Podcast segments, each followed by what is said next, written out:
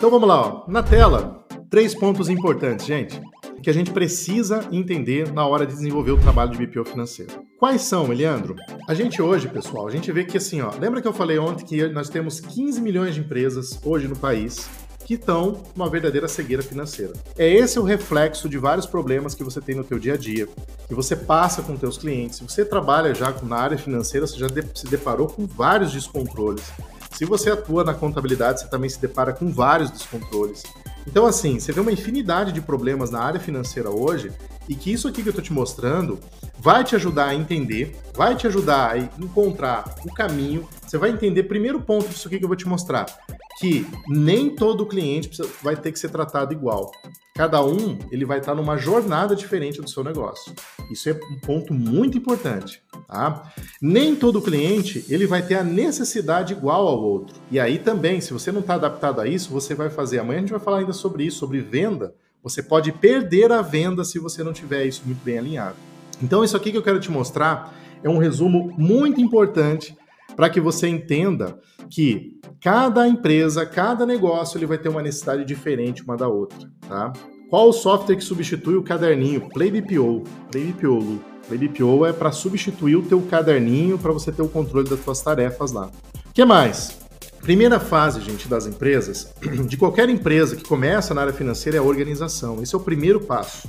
E, gente, aqui está uma jornada para você colocar na tua, na tua operação, entende? Para você realmente manter isso ativo dentro do seu negócio. Se o meu cliente hoje, a maioria das empresas que eu for fazer o trabalho de terceirização, ele está no nível de organização, adianta eu chegar para ele já começar a mostrar dashboard colorido, um monte de relatório financeiro, queria mostrar um planejamento financeiro. Quem é consultor financeiro sabe muito bem disso, né? Como é que eu vou fazer um planejamento? Como é que eu vou fazer tudo isso? Existe um dever de casa, gente. O primeiro passo é a organização financeira. Você sabe o que é a organização financeira, gente? É você fazer o quê? Organizar um plano de contas para o teu cliente. É você contratar, de repente, junto com o teu cliente, orientar um software, uma tecnologia para ele usar. Muitos não têm, ou quando tem, estão subutilizadas.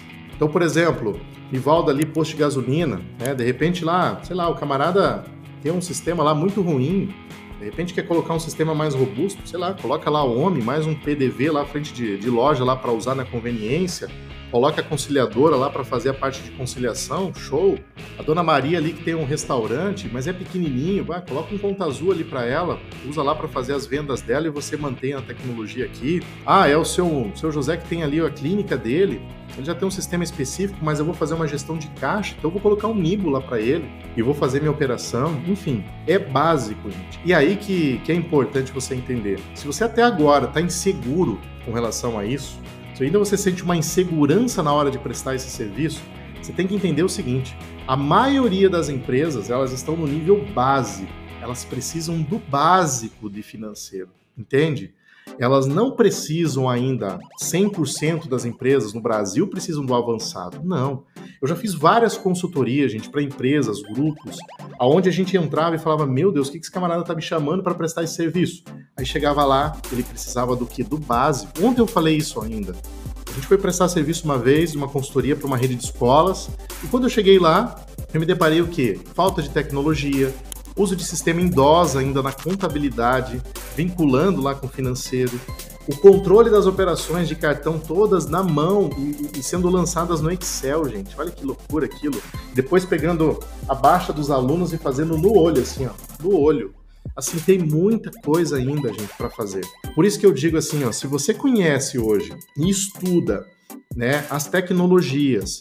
E assim, ó, quem é aluno da formação sabe, a gente vê tecnologia por tecnologia e muito mais do que essas que eu te mostrei. A gente vai ver de comercial, a gente vai ver de implantação, a gente vai ver de tarefa, a gente vai ver de, de report, a gente vai a fundo, porque eu tenho, a gente tem que estudar isso, entende? Por quê? A gente vai a fundo nos processos, a gente vai a fundo em lançamento financeiro. Eu vou até dar, vou explicando, né, o que é receita, despesa, custo. Ah, Helena, mas isso eu vi na faculdade. Ah, uma coisa que você viu na faculdade, outra coisa é, é ver aquilo de uma forma clara e objetiva para você usar ali na pequena, na média empresa, sabe? Aquele contato com os números de uma forma mais tranquila. E, gente, esse nível de organização é algo muito básico, mas que a maioria das empresas hoje não tem. Aí, o que, que nesse básico, Eliandro, você vai ofertar, por exemplo? Nesse básico, gente, a gente vai trabalhar exatamente com o nosso cliente a questão que envolve a organização do processo, a organização da casa, a base do financeiro para ele, entende? Então aqui, o que, eu posso fazer, por exemplo, é pegar um cliente e fazer fluxo de caixa, registrar entrada e saída e todo dia gerar uma rotina.